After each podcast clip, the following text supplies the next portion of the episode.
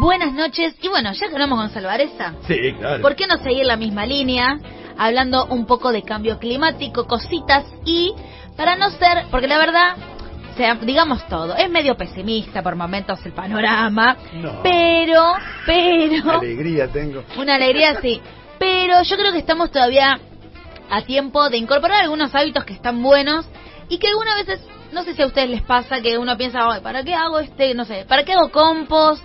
Si esto en qué impacta en el mundo, estoy yo, viste, como haciendo esto en mi casa en San Cristóbal. Sí, bueno, sí. eh, le pregunté también esto a, a Natalia Macei, que es con quien hablé, porque lo que hablábamos es que la conferencia de las Naciones Unidas sobre el cambio climático que ahora se está dando en Glasgow, go. eh, claro, como el 2019 ha sido la última vez, 2020 eh, pandemia, we know, y como que se había quedado todo medio como con ganas de, de que la cosa se encienda, Claro, ¿no? Porque había quedado con sabor a poco, o mejor dicho, con sabor a nada. Entonces los pendientes que habían quedado eh, desde ese momento se están discutiendo ahora en Glasgow, Escocia. Uno de los principales reclamos que me contaba Natalia Macei es que eh, el artículo 6, o sea, la reglamentación, mejor dicho, del artículo 6 del Acuerdo de París. Que esto Sí, tiene que ver claro. con eh, con el carbono, con lo, lo que cómo impacta la ¿cómo se llama? Eso vos sabes, la La huella de carbono. Sí, sí, lo que sale, no me sale.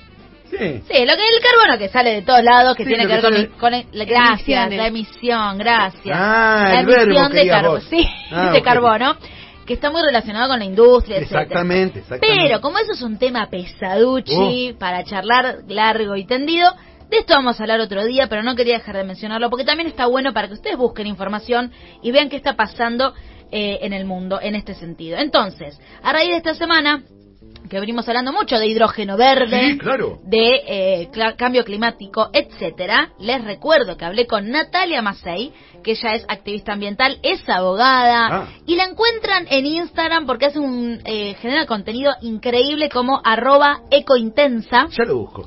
Es hermosa, la verdad que Nati hace unas cosas increíbles.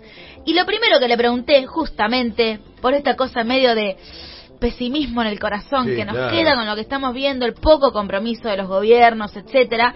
Bueno, eh, y aparte viendo, nosotros estamos en medio de una campaña electoral, viendo gente que se está candidateando y que niega el cambio Ay, climático. Dios mío, qué vergüenza me da esa gente. Bueno, y cuesta, cuesta. Entonces, la verdad es que lo primero que le pregunté a Nati es, ¿qué onda el cambio individual en el impacto colectivo?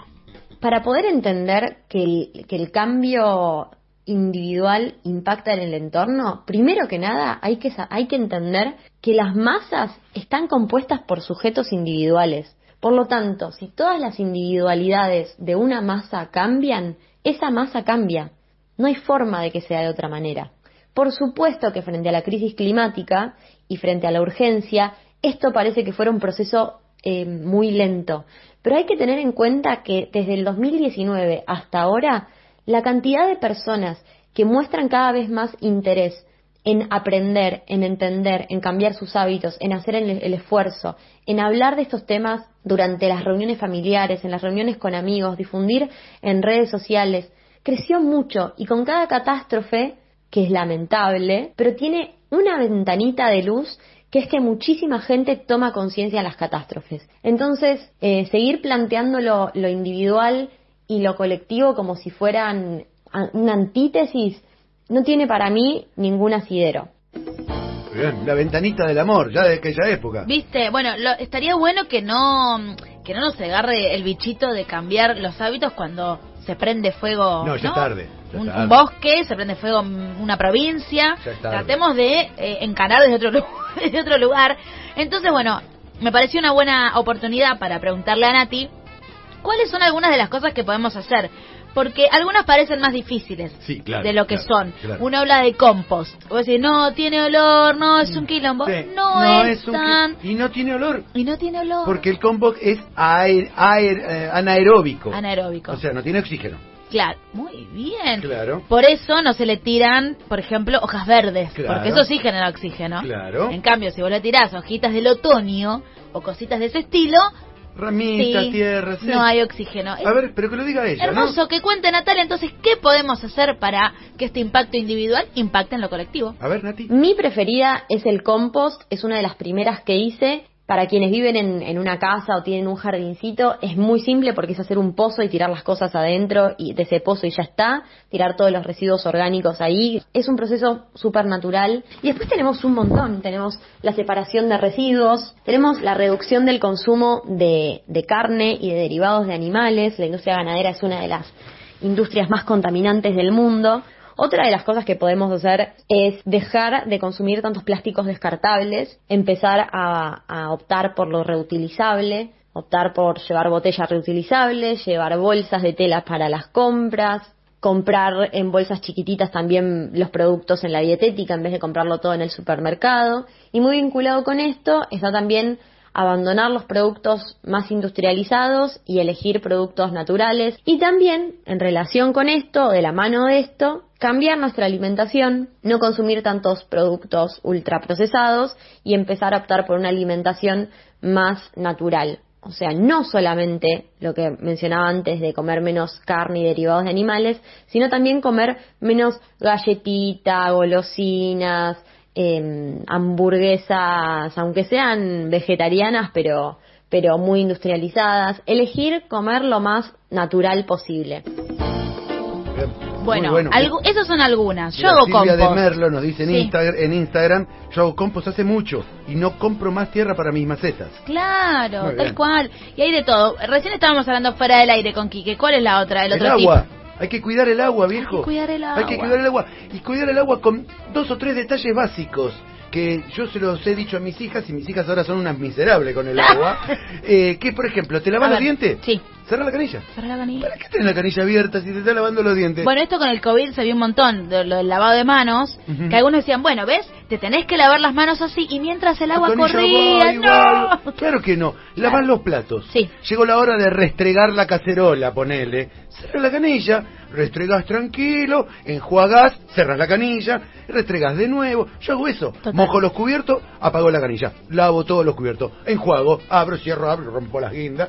Pero bueno, cuidemos el agua, mi chichis. Y, por ejemplo, en el inodoro, si podemos, compremos esos inodoros que tiene dos botones de ah, agua. Uno para el pipí y uno para el popó. Entonces, el pipí es menos agua. Es menos agua. Porque una mochila de baño tiene 4, 5, 20 litros, qué sé yo. Y haces un pichín y gastás 20 litros de agua. Sí, la otra es si te la bancás, no sé, si vivís solo o sola, sí. que te banques unos pis. Así haces y después tiras todo junto. Y si tenés un árbol. Bueno, si tenés casa, hay mucha gente que está hablando, que está haciendo mm, baño seco. Eso es muy interesante. Si tenés la posibilidad de agarrar agüita de lluvia. Mucho más mejor. Hermoso. Claro, claro. Bueno, ahora atendeme lo siguiente. Esto es importante. Sí. Eh, antes de contactar a Nati, yo vi un posteo, un posteo que ella había hecho sobre cómo recirculó vajilla. Ella tenía, creo, un evento en su casa con amigues sí. y no tenía no, no 10.000 vasos, 10.000 copas, la verdad es que no. Eso era más, quizás más habitual en, nuestras abuelas que tenían el juego de copas, 25 millones de copas.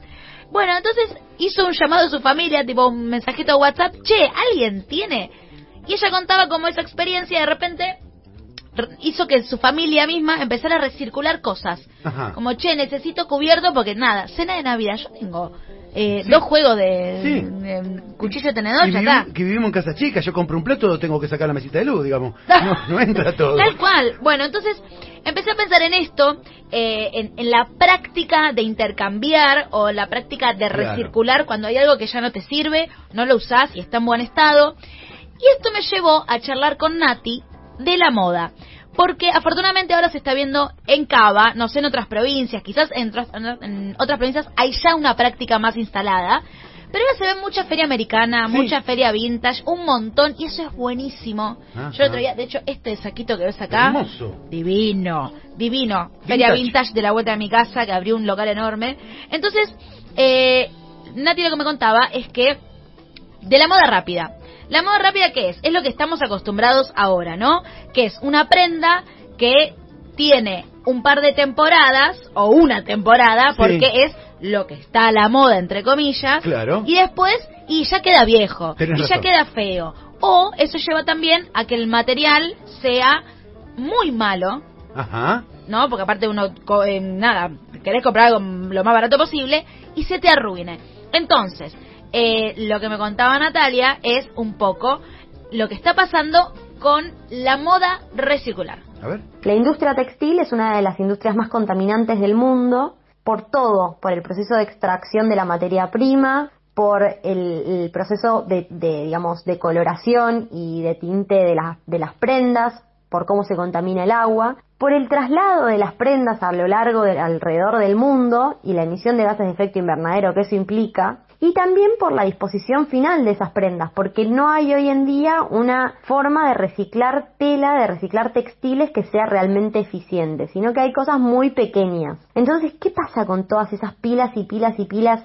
de ropa y tela que se fabricaron y ya no se usan. Bueno, para ponerle un fin a todo esto, desde el ambientalismo lo que proponemos es la moda circular. La moda circular tiene que ver con repensar nuestro consumo respecto de la ropa y recurrir cuando queremos algo nuevo en vez de a un local de ropa nueva, a un local de ropa usada. O a páginas de internet donde se venda ropa vintage, por ejemplo, que también es ropa usada, o hacer intercambio con amigas, hacer intercambios a través de grupos en redes sociales. Y de esa manera entender que algo que tal vez a mí hoy en día ya no me gusta eh, o que ya no voy a usar porque ya no me identifico con esa prenda pero que está en buenas condiciones, se la puedo pasar a otra persona y que esa otra persona la use. Bueno, porque aparte, ¿quién paga el costo de la prenda que yo pago barata? Claro. Es un tema, por eso está bueno lo que plantea el ambientalismo, como decía Nati, de la moda circular. Así que, amigues, nos estamos acercando a las fiestas, recirculemos vajilla, recirculemos ropa, recirculemos objetos, regalemos también, digo, intercambiemos, ¿te parece?